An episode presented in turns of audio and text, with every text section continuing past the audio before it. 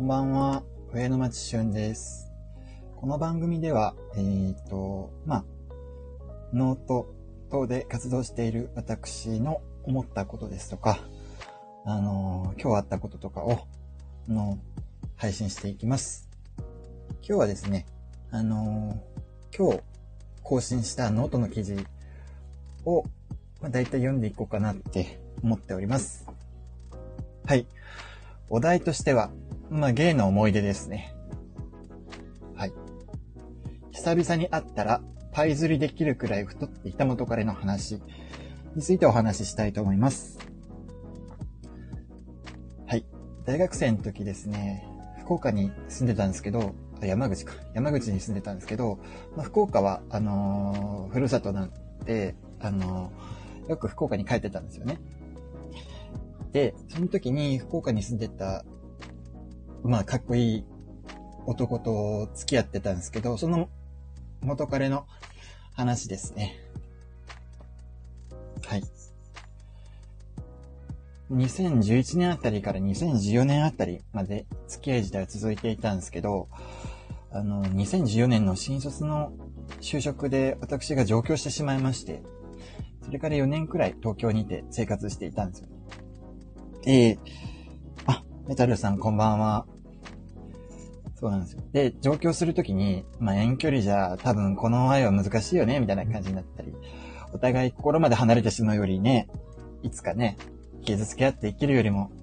慰め合って別れようよ、みたいな感じの、なんかちょっと、ちょっと泣けるような感じのノリになりまして、結局、私の状況期に別れてしまいました。別に喧嘩別れでもないし、仲良しは続いてて、まあ、LINE とかも最初の1ヶ月くらいは毎日のようにやり取りしていったんですよね。ただ、お互い、それより大事なことが増えて、次第に遠距離っていうかの普通にも、まあ、付き合ってもないし、連絡が途絶えるようになっちゃいました。それで、2018年に私が東京から福岡に戻ることになって、引っ越して落ち着いた頃に彼のことを思い出しまして、で、LINE してみたんですよね。連絡取ったらすぐに返事が来て、なんか待ち構えていたかのように、1秒2秒くらいで返事が来て、まあ、一回会おうよっていう風な話になって、日程までが流れるようになりました。で一応、まあ、19時集合でディナー、その後の予定っていうのは特になしっていう風な状況で、まあ多分久々に会ったことだし、まあ久々にタコったりするのかなと、若干ワクワクしておりました。で、会う前日になって彼から LINE で事前に言っとくべきかもみたいな告知実行を言い渡されまして、なんか、俺めっちゃ太ったよみたいな。で、マジで体重が人間一人分くらい増えたよって言われて、え？ってちょっとびっくりしたんですけど、まあ一人分だって、まあ30キロの人間だってまあ一人分だし、まあせいぜい今184センチの78キロくらいだったんですよね。だからまあ、せいぜい100キロ超えたレベルなんだろうなと思ってたら、思っていました。この程度のデブだったらむしろ結構好きな感じのタイプだったりするから、むしろ楽しみにしてました。で、当日会ったんですけどびっくりしましたね。もともと身長184センチ78キロだった彼が、それが184センチの体重130キロの巨漢に成長していて、もう全部でっかくなってて、まあでもなんか、びっくりしたのはやっぱり顔は以前通りのスッキリした男前の顔立ちだったんですよね。で、なんかツボの話とかいっぱいあるんですけど、ご飯食べながらの、あのトピックっていうのがほとんど彼の激太りについてでした。まあ、離れていた時のこととか、楽しかった思い出とか、話したいことたくさんあったんだけど、結局、脂肪が何パーセントになったとか、そんな話で持ってかれちゃいましたね。で、ご飯食べ終わった後、なんかすごい物欲しそうな目で見られてしまったので、まあ、なんだかんで、で、あの、一緒にラブホテルに入ることになって、まあ、実際太った彼が抜いたらどんな感じになってんのかってすごく興味があったし、しまあ、今回会うとき何があってもいいようにってことで 会う数日前から、まあ、お泣きにして、あの、もうその誘われた時にはもう、ムラムラが結構マックスでしたね。で、なえっ、ー、と、ホテルの部屋に入るなり、まあ、濃厚なキスがあって、で、お互いなんか服をバッて脱ぎ、脱いで、まあ、赤子同然の姿になりました。で、やっぱりびっくりしましたね。なんか太ってることって着衣してる段階で結構分かっていたんで、そんなに驚きはないんだけど、なんていうかびっくりしたのが、あの、彼のおっぱいの綺麗さに一番びっくりしましたね。なんかね、太ってくると大体なんか腹回りだけやったらなんかパンってでかくなったり、なんかおっぱいはなんか脂肪がなんか重力に負けて垂れ下がってくるじゃないですか。そういうに肉のつき方する人が多いと思うんだけど、彼の場合、腹周りはちょっと、まあ、一回層くらい脂肪の層ができて、だけどそんなそれ以上、もう、すごく、バンってドンってなんか、生活に支障出るくらい太ってるわけでもなく、もうドカーンって感じの腹にはなってなくて、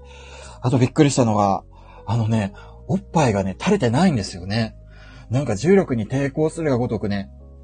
上方向への針を結構見せてくれて、彼の、あの、父が。つるんとして、なんかもみすだきがいのありそうな感じの弾力性のおっぱいになってて、正直すごいエロいなと思って、で、こうも思ったんですよね。なんかパイ釣りがね、すごいうまそうな感じのおっぱい。すごいなと思って。まあ、正直、私ってあの、前儀とかって最小限に済まして、早くコンドームが必要な合体とかに取り掛かって、まあ、手っ取り早く気持ちよくサクッとなりたいっていう風な感じが強いんですけど、もうその時はすごくなんか思ったのは、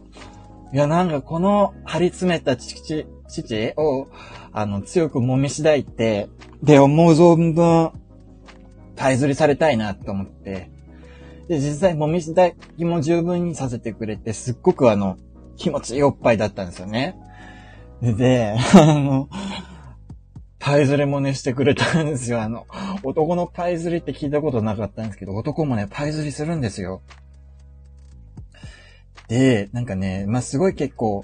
うわ、なんか思っ、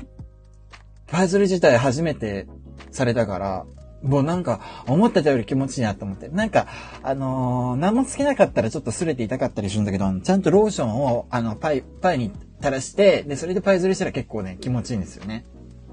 うん。でね、なんかね、驚いたのが、彼自身ね、パイ釣りっていうのがね、結構好きらしいんですよ。やるのも。うん。パイ釣りするのがね、楽しくてたまらないんですって。で、あの、まあ、彼がね、疲れるまでパイ釣りしてもらって、あの、まあ、疲れてやめるまでやってもらおうかなと思って、あえて自分じゃあの、もうここでパイ釣り終わり次に行きましょうみたいな感じのことは特に自分からは、あの、やること切り替えようみたいな感じにはしなかったんですけど、気づいたらね、あの、1時間以上ね、一心不乱にパイ釣りを続ける彼と、快楽に耐える自分がいて、びっくりしましたね。1時間パイ釣りしてたの？とか言って。うん、実際ね、彼の一番好きなプレイがね、パイ釣りなんですって。なんでかなと思って。まあ、それはパイ釣りされる側は結構気持ちいいと思いますよ。でも、なんでそんなにする側がそんなにパイ釣り楽しめるのかなと思って、まあ理由まで聞いたら、なんだろう、父で、おっぱいで、チンコの感触感じるのって結構嬉しいんですって。で、あとは、なんか、顔の近くにね、チンコが来るのが嬉しいんですって。いや、なんか、2個目がちょっと理解できなくて、顔の近くにチンコがあるのが嬉しいっていうのはあんまり理解できなくて、いや、そんなに顔にチンコ近づけたきゃなんかフェラチオすりゃいいんじゃない？なんかフェラチオの方が嬉しいんじゃない？だってチンコ加えれるんでしょ？つって突っ込んでみたら、なんか、なんかさ、本当に野暮だよね？みたいな感じで呆れられて、まあそりゃ、口にチンコ入れる行為では直感、直接的な喜びが得られるよ？とか言って。でもさ、だからって最初からフェラすりゃいいじゃんっていうのは、ちょっとそれ野暮じゃないの？っていうふうなことを言われて、あ、そうなんだ。ってその時は思いました。まあ当時は、まあ呆れられた理由とかも特にわかんなかったんですけど、まあ今となってはちょっと共感できる部分もありますよね。なんだろう。あの、もうすぐね、口に入りそうなのに、もうすぐ顔で触れそうなのに、なかなかなんか入らないチンコっていうのをね、なんかじらしみたいな快感をくれるんですかね。で、まあ、なんか最近一回だけ、あの、LINE したんですけど、もう2023年の今も、彼の一番好きなプレイは、パイズリだそうです。リッスル側で。あとは彼の体の変化ですごいびっくりしたのは、あの、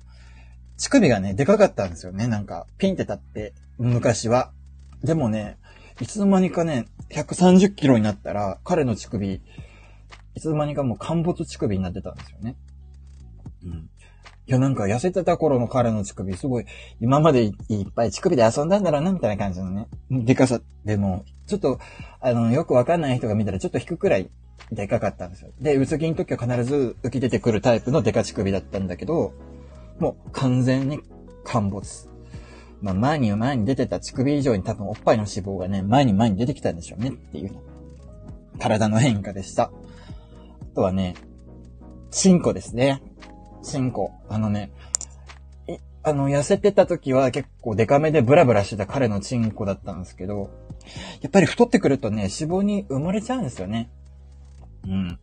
いや、なんか痩せてた頃はね、でかいんですよ。でかい方形。方形チンコで、ま、平常時もでかくて、歩い時とかはなんか、常になんかね、ブーラブーラみたいな感じのね、効果音が聞こえてくるくらいね、あの、でかかったんですよね。そう。だから、あの、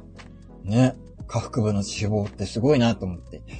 見事に小ぶりに変化しておりました。うん、まあ、迫力のあるデカチンコが見れないのもちょっと寂しいっちゃ寂しいですけどね。まあでも、割と自分はあの、チンコのサイズってあんまり気にしないタイプで、まあどんな、どんなチンコであるかよりは、まあ誰に生えてるチンコかが一番大事でしょっていう信念があるから、全然そういう風な陥没チンコも愛せたし、なんかむしろ可愛いなって思いましたね。なんか、陥没チンコが、あの、ね、ちょっと立ってきて、あの、ちっちゃいチンコもね、あの、立たせるとね、ニョキニョキニョキってなんかね、徐々にでかくなってくるじゃないですか。まあそうなってくるのも結構愛おしいなって思ったんですよね。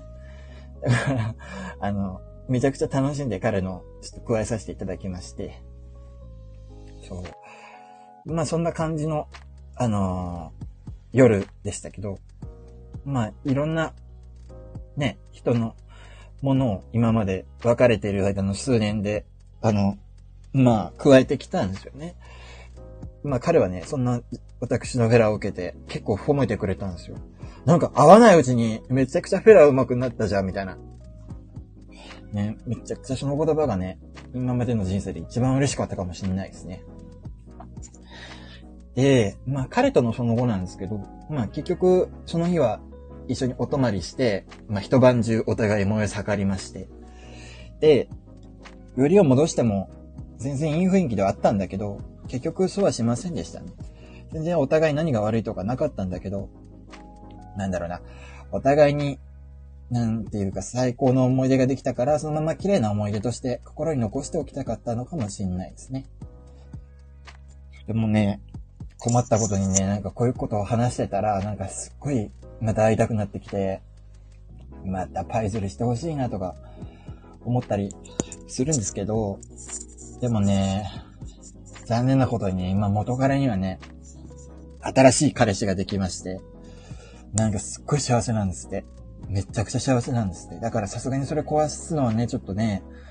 ここまではクズになれないかなってんで、まあいくらね、パイズリが気持ちよくたってね、幸せを壊してまでは味わうことはできないですよ。だから、あの、記憶の中を掘り起こしながら、その時のパイズリのいい思い出で、ちょっと自分を慰めていこうと思います。